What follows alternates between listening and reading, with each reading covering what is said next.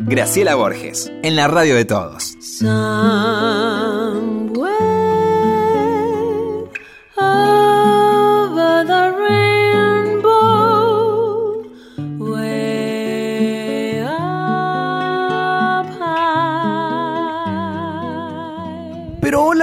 Preciosa sobrina, ¿cómo La va? hemos extrañado, ¿cómo está?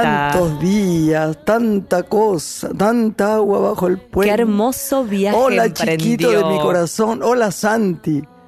Acá nombramos todo, porque acá hacemos cine, no hacemos, no hacemos teatro, entonces hacemos radio naturalista. Contamos todo lo que viene, lo que no viene, si llegaron tarde, si no, qué pasó. Bueno, acá estoy, Viajando estuviste. viajando. Yo, hay dos partes de este viaje, ¿no? Creo que le hizo muy bien al cine argentino el tema de este festival de Málaga, porque además fue una suerte de, de eh, ¿qué te diría?, de, estrella dentro del festival.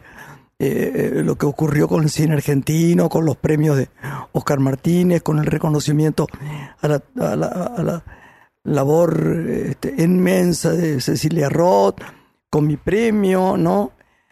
Este, pero eso fue muy agradable, ver una ciudad, además, a mí me cuesta mucho hablar de mi voz, ya sabes. Cine precioso, buenas películas, no tan buenas, como siempre en el festival, ¿no? Pero 10 días dedicados al cine en español. Sí. Muy, 150 muy mil impresionante personas. todo lo que ocurrió, todas las reuniones por la noche de Cuba, de Chile, de la Argentina. Yo no me acuerdo de otros porque fui a varios, pero no, no me acuerdo. Los mexicanos, este. Pero qué impresionante es ver una ciudad maravillosa. ¿Qué quiere decir una ciudad maravillosa? Andalucía es un país en sí mismo maravilloso. Lo conocía muy bien, pero no conocía Málaga. ¿Vos me crees que la sens nunca me pasó? Que la sensación, he conocido todas las épocas a todas las ciudades. Roma, limpia, sucia, París, lo mismo, el otro. Londres, Londres en general siempre está bien. En los últimos años no he ido. Pero, vos sabés que la sensación, porque pensé, será alrededor del festival que estoy viendo esto. Pero después tomé auto y me adentré por todas las zonas.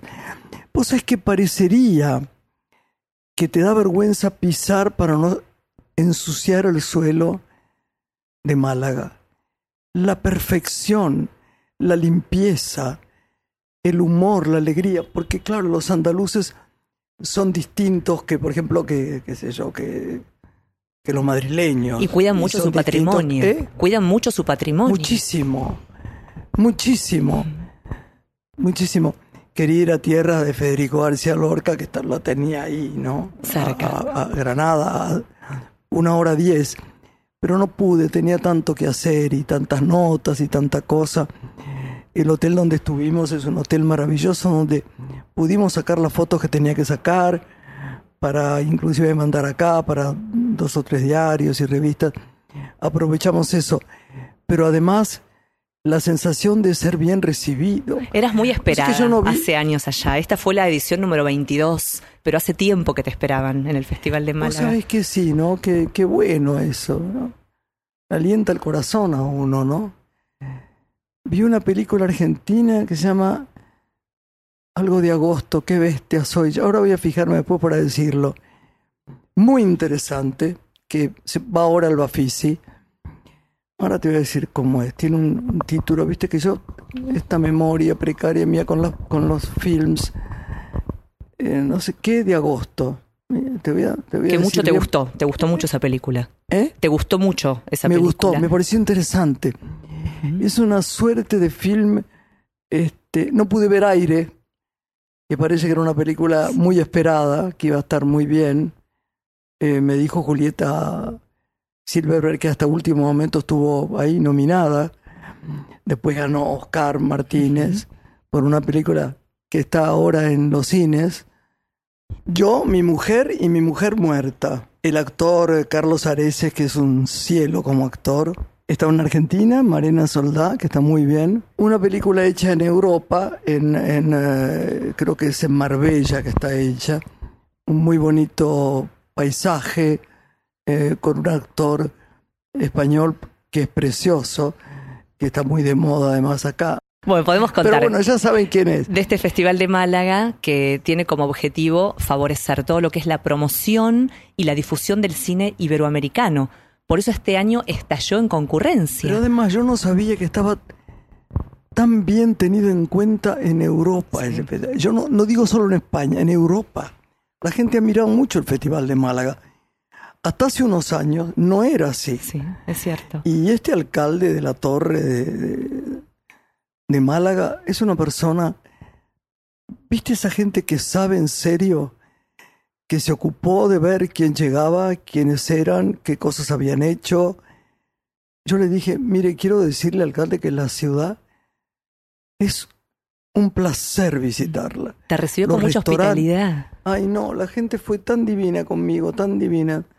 Yo siempre que voy a España no sé cómo dar las gracias. Bueno, el año que viene ya tiene fecha este festival, podés volver a viajar. Va a ser del 13 al 22 de marzo de 2020. Ya se anunció la fecha del próximo Festival de Qué bien, ¿no? Será el mismo director porque eh, me parece que no, no estaba muy seguro que fuera un hombre realmente encantador el de este año. Sí lo es el director del Bafisi, sigue siendo tu gran amigo y querido Javier Portafus, Pero porque por el Bafisi ya comenzó Por hasta el 14 de abril, se puede disfrutar. Absolutamente, claro que sí. Y este año Grace en el Multiplex Belgrano, como sala principal. Ha cambiado su sala. Sí, Yo creo que va a ser una edición, esta la número 21, la del Bafisi especial, por un lado porque va a estar dedicado a Paula Nicholson, que fue la histórica productora del festival y falleció hace muy poco, no era Sí, el alma del sí, festival. sí. Y por otro lado, el recuerdo de la actriz Mónica Galán, que también partió en el verano y es la protagonista de la película Baldío de la directora Inés Olivera César, que se estrena en el Bafisi. Bueno, dos personas muy queridas, por queridas. mí cuando yo la tuve acá conmigo, en esta casa donde estamos grabando, sentada a mi lado, cuando empezó a aparecer esta, esta enfermedad. Su fortaleza me conmovió, este es real, y hice junto con Rita Cortés y otras amigas todo lo posible para que supiera que estábamos cerca de ella con mucho amor. La verdad que, fue muy fuerte todo lo que pasó con Mónica. Sí, e- esta edición creo que va a ser una convivencia perfecta, ¿no? De temáticas, formas de producción y también directores, ¿no? De diferentes países del mundo. Eh, claramente, bueno, la clausura va a ser con esta película Santiago, el documental de Nani Moretti sobre el asilo, ¿no? De, También está la película, brindó. el, el documental sobre eh, Cortázar y, y Manuel Antín. también el Me lo documental. dijo la chica que lo hizo, que es una gloria de persona. Y la maratón Bafisi, ¿no? Que tal como fue en Abasto eh, el año pasado, durante dos días, en juramento entre Cabildo y Cuba, habrá 40 actividades gratuitas. Ya están a la Bueno, venta las nos contará entradas. todo, esta sabia de mi sobrina, que es un ángel. Viene mucho en abril. Tenemos la Feria del Libro que cumple 45 años, tenemos Sí. Artibá en la rural y el cine. Absolutamente. Abri- abril va a ser pleno en actividades Sí, además artísticas. muchas actividades teatrales nuevas. Y muchos estrenos. Sí, señor. 14 estrenos en abril de teatro. Bueno, ya viene el invitado. Ahí está. Vamos a Una recibirlo musiquita, ¿no? Con música vamos a, a escuchar, para ir a una breve pausa, eh, un tema de Betty Swan que se llama Yo estoy solo por ti. Ay, qué bueno.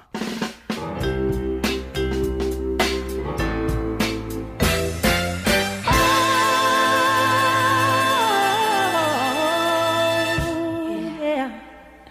They say that into each life some rain must flow, and that tears is only rain to make love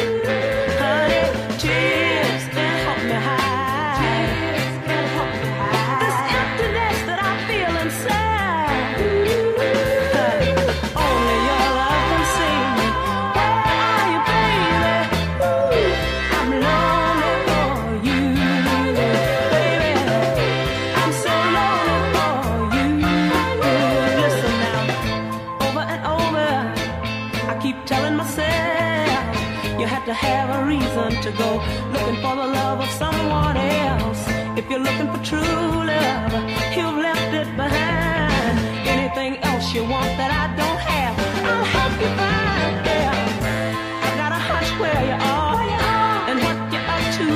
What you're up to, Ooh, baby. This you don't have to do. If there's any doubt in your mind who loves you, let me remove it. Just bring it on home to me, baby. Ooh, let me prove it. They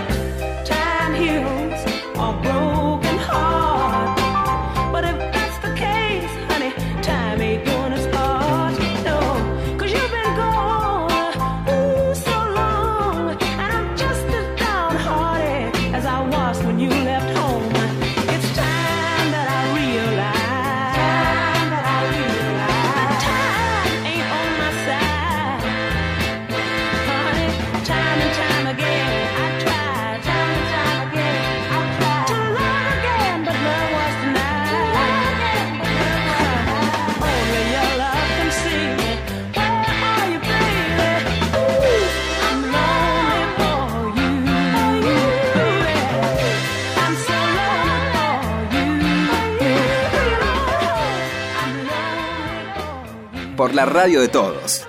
Una mujer. Pero qué placer, llegó nuestro invitado. El único hombre que dice, mira, yo un día estaba en una comida, ¿no? Muchas veces, había comido muchas veces con él, ¿no? Pero lo que es alguien diferente y lleno de, glamour, ¿no? Porque él es todo eso. Resulta que estábamos, en realidad él tuvo una excusa, pero mira con qué charm la excusa. Estábamos todos comiendo se hacía un poco larga la comida, pero no sé, él de pronto miró y dijo, bueno, perdón, me tengo que ir, tengo una cita de amor. Nadie dice eso. Y entonces lo amamos tanto, dije yo, si yo tuviera alguien que dijera para buscarme a mí, tengo una cita de amor, me moriría de amor. Él- él es un- aparte de ser la persona nombrada, mira, nunca encuentro a alguien en este país, ya sé que usted lo tiene que nombrar, por eso doy tantas vueltas. Nunca, claro, es verdad, se ríe el chiquito. Nunca vi a alguien que no fuera nunca contradecido, no querido, no observado, no admirado. Él es la- una de las personas que todo el mundo quiere y admira. Algunos habrán trabajado con él, otros no. Eh, Esa, esa suerte no lo tuvo muchos. Hay tantos, tanta gente talentosa además en este país. Pero él es lo más. Si quiere, explique quién es. Es suyo. Gran maestro, diría, ante todo, además de ser coreógrafo y director, creador de los premios Hugo al teatro musical junto a Pablo Gorlero. Dirige mega eventos, crea coreografías para teatro, para cine, para televisión. algo. Bueno, fue el un creador palito y, y organiza la mejor pieza. y lo transforma en arte. vida. Decía que fue el creador del espectáculo que se presentó en el Teatro Colón en el marco de la gala del G20 y junto al coreógrafo norteamericano Chet Walker creó las becas Pash Walk. Su presente es el musical A Chorus Line, que luego de una exitosa temporada en el Teatro Maipo acaba de desembarcar en el Teatro Metropolitan. Ricky Pashkush. Gracias, ese Lorena. Hombre, ese hombre, no, no te hace falta que des nada sobre mí. No tengo que decir con, con mucho. A ver, mientras vos hablabas, pensaba qué nivel de impacto tan potente generás en la gente y qué, qué profundidad en, en la mirada y en el cuerpo y en el alma produ- producís en el otro. Y sé lo que pensaba específicamente mientras te escuchaba. Qué poco frecuente en la modernidad o lo que se pueda llamar la modernidad es estar con alguien tan profundamente personal. Eh, es tan profundamente personal estar con vos. Es inigualable. Es lo que yo entiendo que es el ser humano. Estás con alguien que es único. Y en eso no, no es frecuente, así que Te estoy quiero, feliz. te quiero con toda mi alma y después ya te- tenemos el eslogan de que está prohibido hablar de nosotras. Bueno, si querés de acá de la flaquita podés De la queridísima Lorena que la adoro. Mi gran maestro. Pensaba que, que Ricky lleva adelante a casi ya 50 años de su estreno en Buenos Aires, uno de los mayores éxitos ¿no? de, de Broadway, que desde su estreno en el 75 hasta 1990 tuvo 6.137 representaciones. A Chorus Line ganó nueve premios Tommy, además del Pulitzer. Es impresionante. Pero vos sabés que donde veo es gracioso, ¿no? Pues yo soy la que equipara las cosas, pero siempre es para abajo, ¿no? de Eh. noche, tarde, no, porque de verdad, digo, ver, eh, eh, es fácil eh, elogiar y contar cosas, pero decir la verdad, no, esa noche no, no tenía Ricky algo, estaban mencionados en algo, prendés y él ganó. Siempre es así. Siempre está ganando. Digo, ¿para qué miro si ya sé que gana? Qué hermosa que es. Eh, sí, estamos en el Metropolitan eh, haciendo Chorus Line y para mí es un proyecto muy personal porque, mm, hablando de personal, es creo que una de las primeras com- eh, comedias musicales que vi en mi vida. Eh, yo ahora que la estoy dirigiendo y que recuerdo esa música cada noche, hay un director, porque la obra habla de un casting, se dice hoy, en ese momento se decía audición. La hizo don Alejandro Romay en 1980 en el Nacional. No fue tal éxito en ese momento. Había actores eh, que todavía hoy siguen siendo muy importantes. Perdón, no te entendí. ¿Fue éxito? No, o no fue tan- no. Yo me acuerdo que la vi. ¿Quiénes estaban? Mira, estaba gente como Eda Bustamante, Sí. alguien que vos conoces mucho que falleció, Susana Agüero. Ah, ¿Vos te acordás la bailarina la que era del. Colón? Que en su momento fue novia de Andrés Percivale. Ay, mi amor. eh, que era ciega y que generó una de las cosas más impactantes porque bailaba sin ver, como lo hacía en su momento Alicia Alonso en Cuba, con luces en los costados nada más. Es decir, ella se guiaba en el escenario por la iluminación. Mira lo que es la fuerza de voluntad.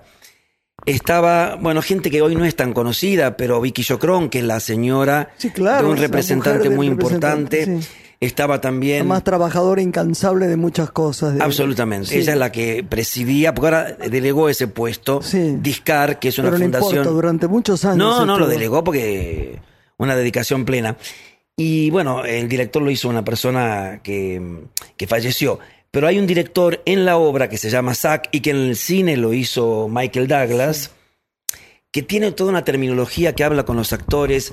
Y vos sabés que cuando yo salí de la obra me decían Sebastián Blutrach y la hermana que habían ido a ver la obra conmigo, yo no lo recordaba.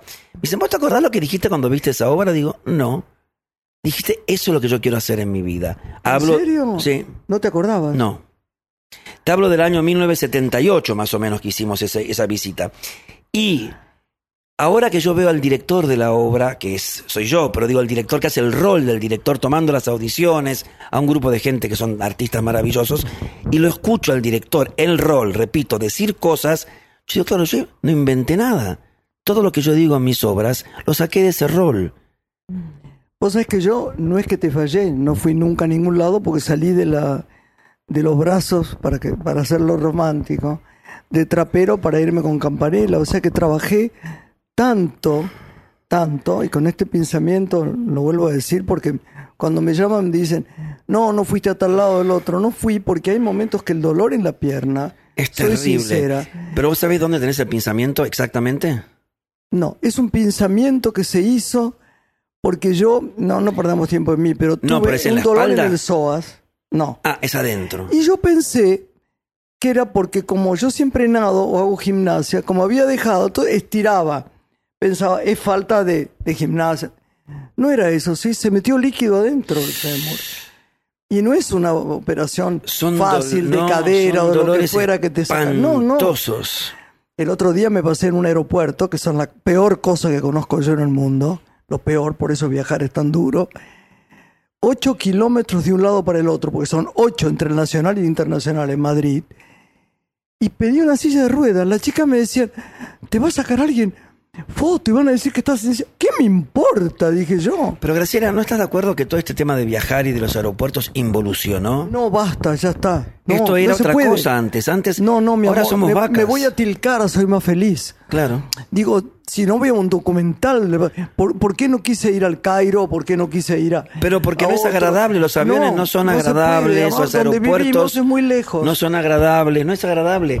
Cambió absolutamente para nuestra generación viajar era como una especie de eh, panacea. Una fiesta.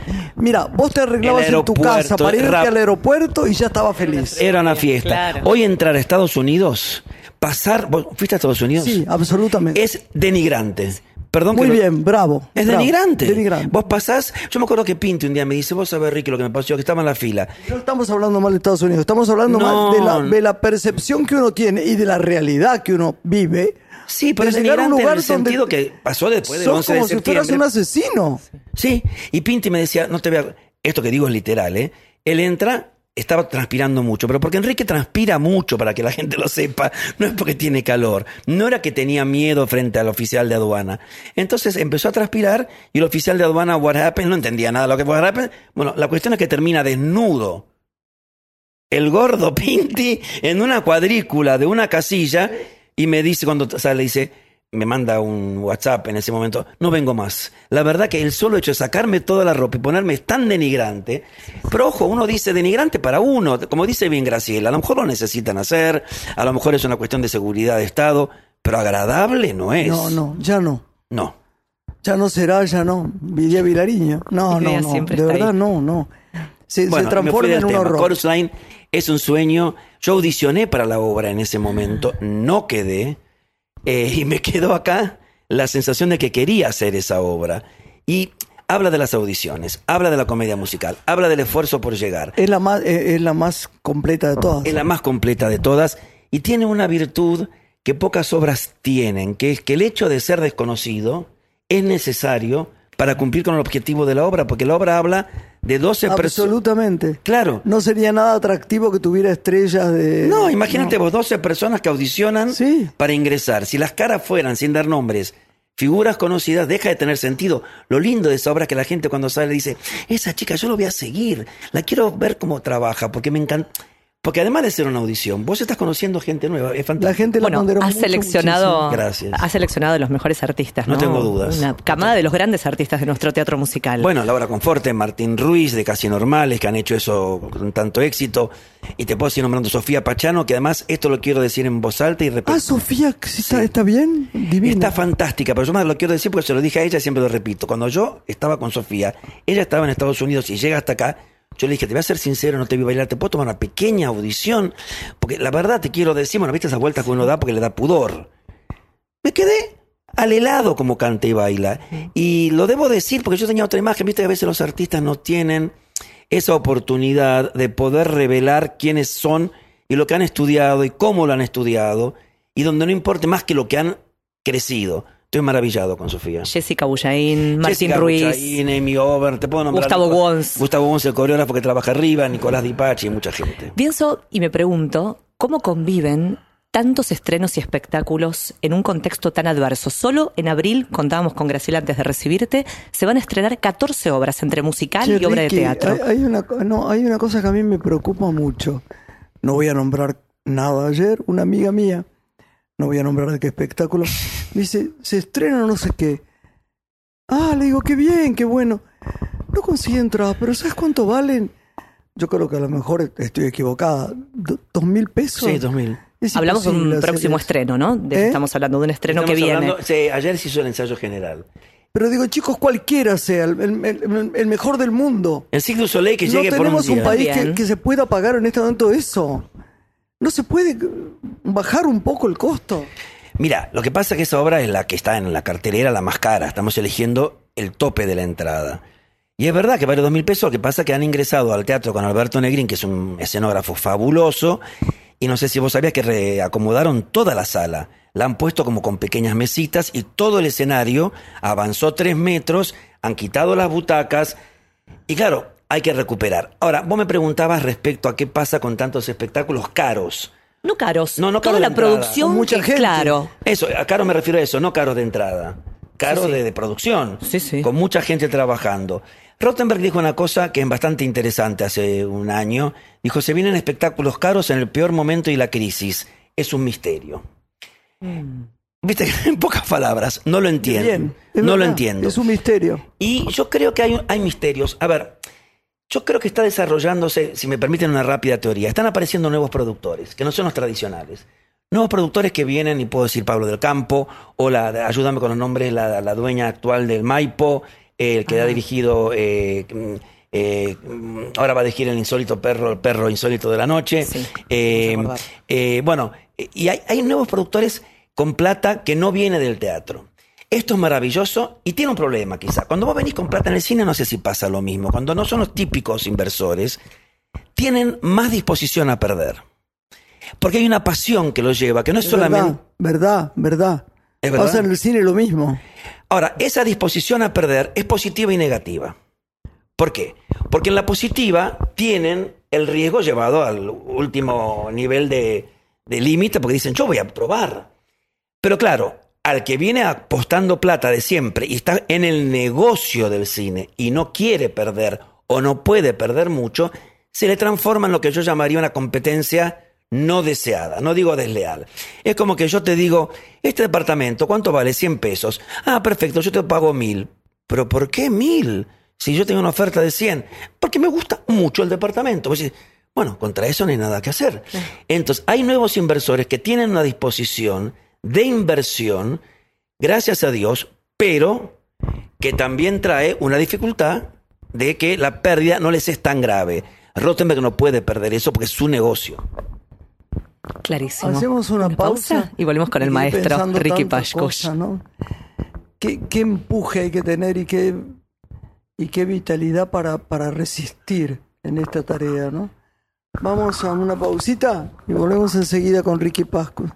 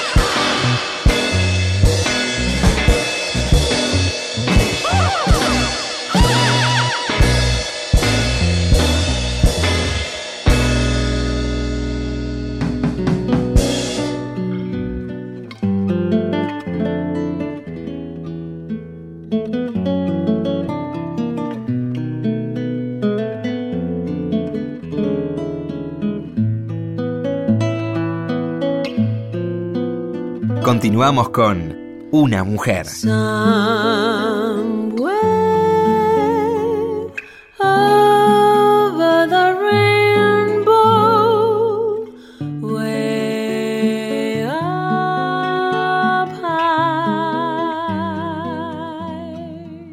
Bueno, seguimos acá. ¿Qué escuchamos? Estuvimos escuchando Entre dos relámpagos por María Pien con letra y música de Florencia Ruiz. Bárbaro. Y volvemos con el maestro, Ricky Pashkosh, que nos visita. Volvemos acá con el hoy. maestro. Vos sabés. Bueno, chismeemos sobre Tommy también, porque se va a No, ofender Tommy se va a enojar. no si no, lo Tommy es mi queremos. hermano y es el mejor eh, amigo de Graciela. Bueno, no, no quiero ser exagerado. Ay, yo cuando dije amigo me acordé de otros amigos de otras épocas. No lo voy a nombrar al aire. No, Destacado agente de prensa, digamos, ¿Eh? ¿no? De la Argentina. Sí, es Yo el mejor adoro, agente de prensa. Tommy Pashkus, la persona que ha logrado que el oficio y su trabajo y su profesión no tape su sensibilidad, su vul- vulnerabilidad. Viste que es raro ver gente vulnerable a cierta edad. Ahora, ¿vos sabés, querés que te diga algo? Yo estoy con Tommy hace muchísimo tiempo, que a veces mete la pata, a veces la meto yo, como la vida. ¿eh? Porque él me lo dijo. ¿No te acordás? No. Ah, ¿yo te lo recomendé? Sí. No. Hace mucho te dije, no importa qué había tenido. Yo, no, estoy manejando mal las cosas porque no te... Bueno, de ese nombre me acordé. De ese nombre, no lo voy a decir si no querés, No. pero me acordé. En este momento, cuando yo dije, me acuerdo de gente, me acuerdo en el bar en que estábamos, ahora que me lo decís. ¿Viste? Vos me nombraste a una persona con la que estabas con alguna... Sí, no, no lo nombro. No, sí, y además ni siquiera era eh, una cosa como, bueno, bueno, pero en lo mío fácil, porque en general lo que hay que decir, como hago cine en general nada más, hay que decir no o sí. pero era complejo el tema. Y él me lo dijo de Tommy, y Tommy encontré en él, mira que a veces discutimos, no discutimos mucho, la verdad, pero tiene una humildad y una amorosidad. Bueno, eso digo, sí. Eso es feroz, porque los dos sabemos decir, ay, me equivoqué, bueno. Me parece que somos dos lindos seres humanos y estamos Hermosos. juntos y nos queremos mucho. Le debo una comida hace tres meses porque siempre tenemos que ir y chismear. En general, más que construir grandes planes, lo que hacemos es comer. que- Yo tengo mucho problema sobre la gente que no le gusta comer. No, no, no. Me- no. me- eso, a mí lo que no me gusta comer y no le gustan los animales, ahí tengo un tema. Pero bueno, ya está, mucha gente le pasa. Y es flaquita, flaquita, flaquita, como diría Susana. Vos sabés que yo nunca supe. Mirá que yo conozco a tu mamá. Digo conozco como si viviera porque le tenía un cariño enorme. Era tan preciosa. Una mujer preciosa y con una personalidad muy, muy especial. ¿Dónde, dónde naciste? Yo nací acá en Buenos Aires. Es que mi vida. Yo antes hice el chiste de tus amigas, lo dicen off, que a veces me eh, decían que las amigas de Graciela son maravillosas porque son tan agradecidas y. Porque yo a veces hablo con ellas para recomendarles a algún maestro de canto y demás. Yo soy judío, le estaba comentando a Graciela. Yo nací en el sanatorio que está acá al lado. Nosotros somos muy a favor de los judíos, ya Yo lo. No, pero yo Una nací vez me equivoqué en Radio Nacional, me, casi me matan. Hice- no hice un chiste, porque yo hablaba de Papá Greenberg, que el que le debo la, la vida de mi hijo, porque hice el tratamiento con él para tenerlo. Entonces dije, no, si hay un médico judío uno está mucho más contento. Y me empezaron a llamar, a decir los médicos argentinos que son divinos también. Era un chiste. que Un hacía. chiste. Bueno, este judío nació en la compañía de María, acá, el, el sanatorio. Claro, ahí naciste. Y me atendían las monjas. Bueno, eso signó mi vida. Una, y fui al San Pedro como colegio. Wow. Y mis padres eran religiosos judíos. Así que esto es el entramado de una contradicción que me no solamente en lo religioso. Mis padres eh, venían de la guerra, habían sufrido muchísimo por la Segunda Guerra Mundial. Yo nací acá en Buenos Aires, nací ahí y, a ver, tuve una vida bellísima con mi hermano y con mis padres, pero te diría con una vida llena de contradicciones en torno a lo que era el mensaje de mis padres que tenían una obsesión porque seamos eh, abogados o profesionales o sigamos con la empresa familiar que era textil. ¿Y cómo se despertó en vos la vocación por las artes?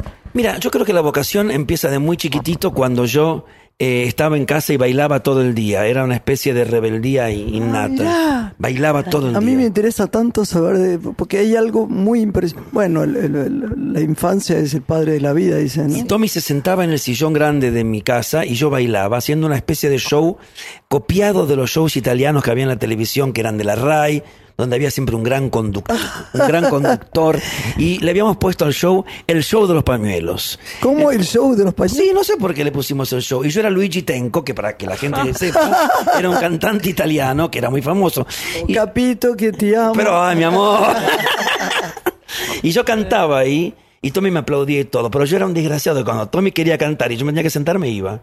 Y eso quedó siempre como Tommy. Por eso Tommy, ves que aplaudía, era el que se decidió a manejar la carrera.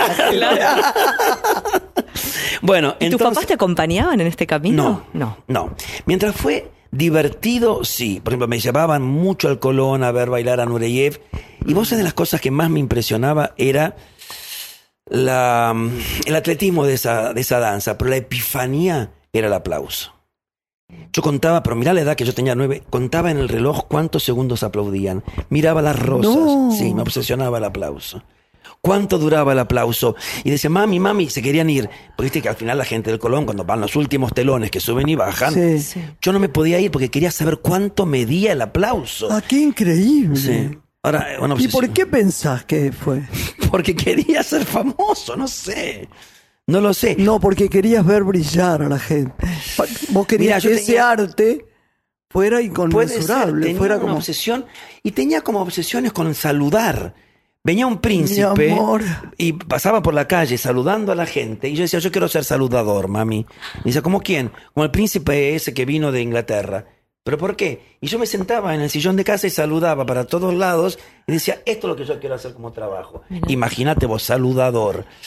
Eh, mis padres, mientras era joda y divertido, me acompañaron. Cuando empezó a ser un tema eh, de vocación y de identidad, no pudieron dejar de asociar el tema de la danza, que era lo que me movía, con lo que en ese momento, no sé si tanto ahora, se asociaba con una cosa de gay, y eso los hizo sufrir Claro, terriblemente. en esa época debía ser más. Son muy joven, pero era otra época. Sí, sí. Terriblemente. Un dolor. Y bueno, mi hermano me va a permitir decir esto porque no, a ver, somos gente de más de 60 años. Mi, mi hermano también. De todas maneras, eh, es raro, bueno, tus viejos, ¿viste? Porque yo, por ejemplo, mi vieja nunca habló, nunca... Nunca tenía como este- tema la cosa gay, ¿no? No, no, no, no. Eh, Era normalísimo hablar, no hablábamos siquiera. Era, existían, eran amigos, no bueno, eran pero vos amigos. imagínate que padres de dos hijos gay, hombres, era muy... Vos sabés que cuando mi madre murió, bueno, yo esto no lo dije nunca, eh, empecé a mover y había cartas que mi madre mandaba a Estados Unidos a asociaciones que había de ayuda a padres de chicos eh, gay. Existían No. estas asociaciones. Imagínate vos el nivel de angustia que había, que mi madre llamaba y escribía esas. Y yo leí una de las respuestas, mi madre desesperada, y la respuesta era, señora, no tenemos filial en Buenos Aires, no es usted la única persona que es madre de... do-". Fíjate vos la envergadura y, bueno, lo que... De ese dolor. de ese dolor. Es raro porque si- yo no puedo transmitirte lo que era su mamá. Pero una señora de un refinamiento y una gracia y una cultura Era una princesa. enorme. Es raro que a esa clase de persona le pasara. No sé si entendés, con la cabeza abierta y todo. Hablaba siete idiomas, era una mujer maravillosamente preparada, Y linda. linda como nadie y muy sincera. Pero cuando digo muy sincera, digo literalmente, hacía de la sinceridad un problema.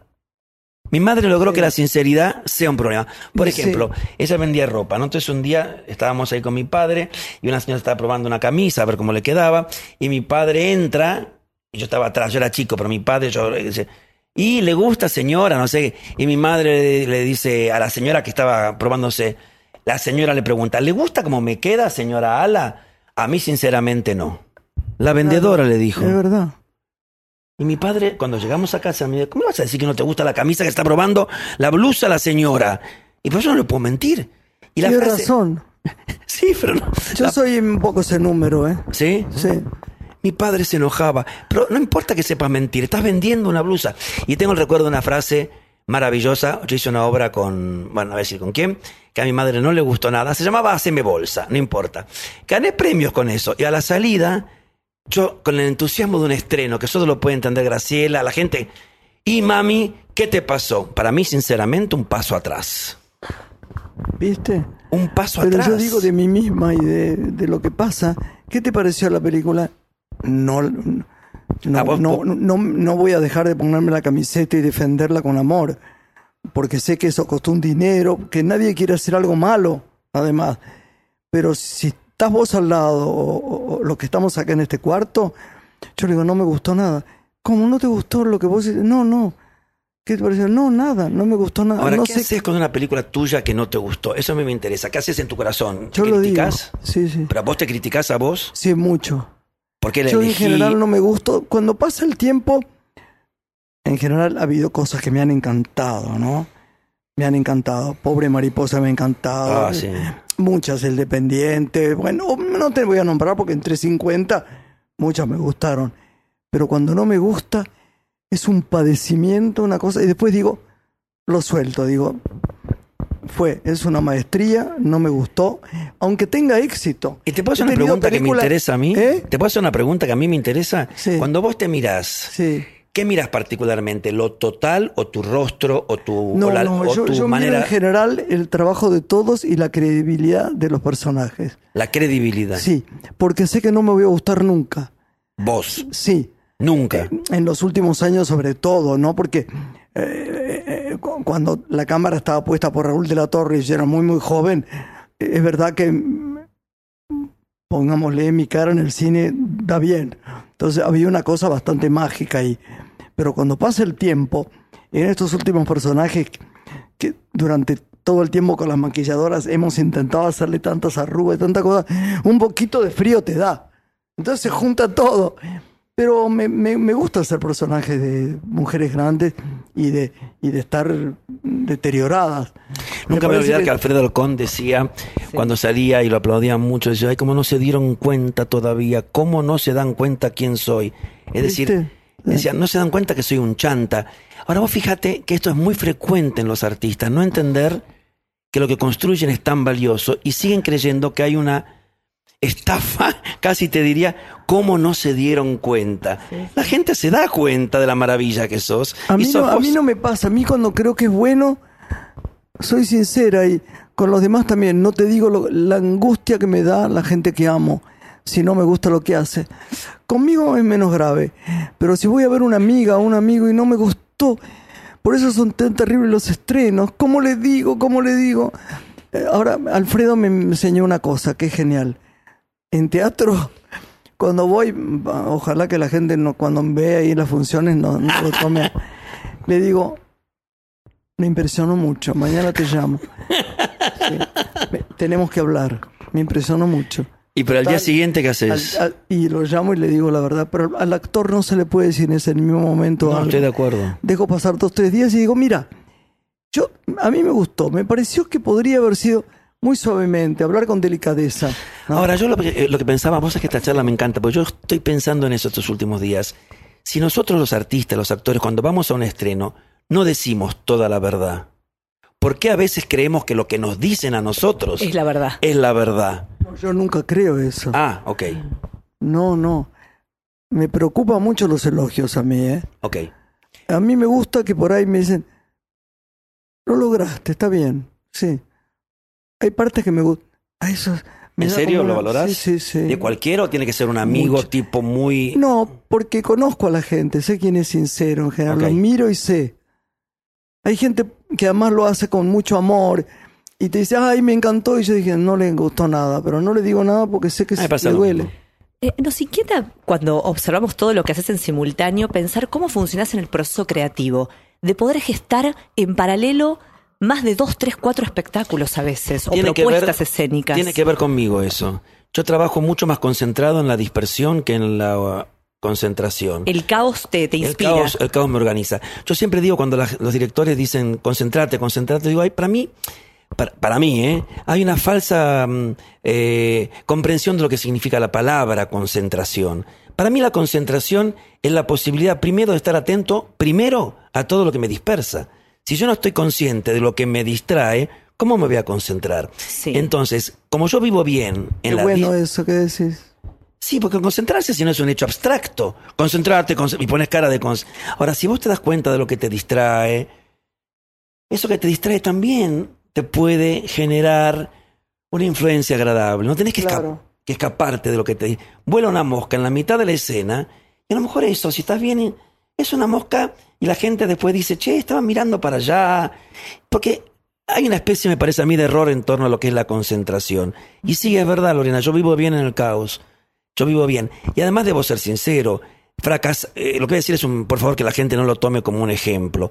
Para mí fracasar en una cosa, si tengo una sola cosa, es muy doloroso. En cambio, para mi naturaleza, si yo estoy haciendo varias cosas, fracasar en una, hay que ver además lo que se entiende por Pero fracasar. perdón, no, fracasar es... Es un verbo quizá Sí. que algo, que algo no, no me gratifique o lo que el verbo que vos quieras. No tantas brille como cosas pronto que pensabas. es un fracaso y que después son elevadas. Totalmente. Películas que no vio nadie y están mencionadas a los 10 años o 20 años como las mejores. de- Absolutamente. Entonces, no. y vos sabés que una de las cosas que voy a hacer es escribir un libro. Bien. Sí. Me llamó, me llamó, bueno, fui a hablar con la editorial Planeta y aceptó. Y voy a escribir eh, mi libro porque yo hablaba, no sé si al aire o antes con Graciela, que para mí lo más creativo que tuve en la vida es los grandes genios con los que estuve. Yo tuve la suerte, chicos, de haber trabajado con Tato Bores, con Julio Boca, con, bueno, Maximiliano Guerra, con Leonora Casano, con Julio Chávez, dirigido, Sí, digo, señor. Sí. Franchella, Enrique Pinti, eh, y te puedo seguir nombrando día a día a, a personas que han cambiado hasta... Yo lo dirigí a la nata. A ver, ¿cuántos directores han hecho un espectáculo con la nata? ¿Te gusta o no te gusta la nata? Es verdad. Sí. Entonces yo hice un Yo estaba en el estreno. en la revista de la Nata, yo dirigía Miranda. Entonces, Yo tuve la suerte de hablar con la Nata de la política del diario, de lo que, ¿qué pensás de esto? De hacerle preguntas que yo creo que él ni pensaba que alguien le podía llegar a hacer, porque yo le preguntaba, ¿vos de qué partido sos? Y él un día me dice, sos muy desprolijo, ¿no tenés un lindo traje para el estreno? Ese es el actor que me tocó, un La Nata. Y yo le digo, no, un lindo traje no. ¿Qué me llegó a la noche de ese día? Lo debo decir. Una invitación de parte de la casa Gieso. Ay, ¿se puede decir nombre de Una marca? gloria de magia. Para que me hagan a medida un traje. Mirá qué bien. Y yo digo, y, no- y nunca me quisieron decir con el tiempo, me enteré que era él. ¿Nunca Pero- te lo hiciste? Sí, ¿cómo no me lo voy a hacer? Era Ah, gratis. Buenísimo. Un smoking divino. Pero lo que voy es que ¿quién puede tener la suerte? Y te hablo de otros, eh, de cualquier partido político. Pero estuve con la gente que, que trascendía en el siglo, el día de la jueza Bárbara Budía, que no sé si se acuerdan, la jueza que Servini descubría, que Tato criticó tanto. Eso me cambió la vida. Y esto vas a trasladarlo a la literatura. Y yo quiero hacer, quiero mezclar estas anécdotas de estas grandes personas con lo que sería para mí lo, lo que aprendí. Y desafíos desde la dirección, después de hacer el espectáculo que hiciste en el Colón del G20. ¿Qué, qué, qué aspirás? a Mira, yo tenía que hacer? hacer con alguien que me parece que la señora conoce bien, que se llama Martín Bossi. Yo iba a preguntarte eso, porque Martín Me mandó un beso. mandó toda clase de fotografías que se iba con vos y yo le decía cosas horribles. No te van. Ricky ni te va a mirar. No le interesás para nada, porque siempre tenemos unos diálogos muy maravillosos, como en Él contra. me dijo el otro día una frase que yo le dije, esa frase te la enseñó Graciela. Me dijo, ¿por qué decís? Porque estoy seguro, y a ver, decime vos si puede ser, porque es mi intuición. Yo digo la verdad. Voy a decir la verdad. Eh, decime, mañana lo hago. Mañana lo hago. Mirá que hoy ya es tarde. No, yo digo, yo algo parecido le digo. A ver, sí, sí, sí, sí. ¿Alguna frase así? No, eh, Es más tarde de lo que parece. claro. ¿Esa es la frase? La mía es, sé feliz ahora, es más tarde de lo que crees. Bueno, pero él no me dijo Él eso. la cambia. pero y la frase, eso, y yo sí. le dije, esa frase estoy seguro que Tiene Graciela. varias, tiene varias de Y él eso. me dijo, mira Ricky, hagámoslo ahora, es más tarde de lo que parece. Y yo le digo, esa frase Sí. parece Graciela Borges. Sí. Y me dice, no sé si me la dijo Graciela. ¿Y qué Ya. van a hacer? Vamos a hacer Kinky Boots, que es una obra que maravillosa, que además tiene que ver con tantas cosas que hoy en día son tan importantes. Él estaba chocho, yo irse lo- con Ricky Pax. pues.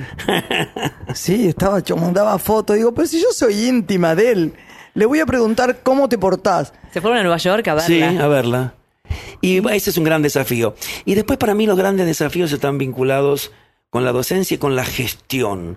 A mí me interesa pensar la gestión, así como decía la Claro. La gestión. claro. Cómo conseguir y entender todo lo que estábamos hablando, por qué el teatro a veces funciona, por qué no funciona, generar conciencia en la gente de ver qué, se puede aportar para pensar.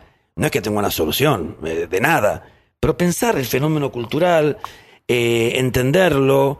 eh, y sobre todo ayudar a los jóvenes en torno a lo que es la inserción laboral, porque el gran tema de hoy en día, el gran tema de la juventud es la falta de posibilidad de inserción laboral. Tenés una Estoy compañía de teatro de juvenil. ¿verdad? Que Sí. forma talentos Totalmente jóvenes. Es decir, hoy los chicos tienen mucha más dificultad. Si tengo una compañía de teatro musical juvenil, es mucho más difícil para una persona joven vivir de lo que ama en todos los aspectos de la vida. A ver, hoy en día, 2019, estamos. Pero en los artistas, que son el mundo que yo conozco, no conozco tanto de los otros gremios, es casi 100 veces más difícil hacer. Hoy tenés que tener 70 laburos para poder vivir dignamente como artista. Vamos a recordar que tienen que ir al teatro a verte. Al Metropolitan. Sí. De miércoles a domingo hay Me función lo de recuerdo a Chorus mí Line. misma, porque como todavía no fui. Yo voy a- quiero que hay, hay algunas joyitas para ver en el teatro. Hay joyitas. Hay joyitas. Y no, a veces no es el de la calle Corrientes, hay que saberlo, ¿no? Lo- bueno, lo decimos todo el tiempo acá, ¿no? Los que más nos han sorprendido en general es el off, ¿no? Hay que ser curioso, pero hay que ver si uno se enseñará a ser curioso. Hay, hay cosas yo a veces me pregunto, ¿se puede desa Ojalá, si uno es curioso, encuentra teatros. Descubre cosas divinas. Uh. Bueno, te amamos. Gracias, Ricky. Yo te amo a vos. Gracias, precioso. Gracias, gracias Lorena. Gracias. Gracias. Yo te admiro, soy la presidenta de tu club de admiradoras. Yo ahora voy a salir a la calle y voy a decir que cualquier problema que haya, vengan acá. Te quiero, gracias. te amo. Nos te quiero, preciosa. Adiós, Linda chicos. semana. Un beso, hasta el martes. Una mujer se ha perdido. Conocer el delirio y el polvo. Se ha perdido esta bella locura, su breve cintura debajo de mí. Se ha perdido mi forma de amar. Se ha perdido mi huella en su mar. Veo una luz que vacila y promete dejarnos a oscuras. Veo un perro ladrando a la luna con otra figura que recuerda a mí. Veo más, veo que no me halló. Veo más, veo que se perdió. Y ahora lloro por verla morir. Por la radio de todos. Una mujer.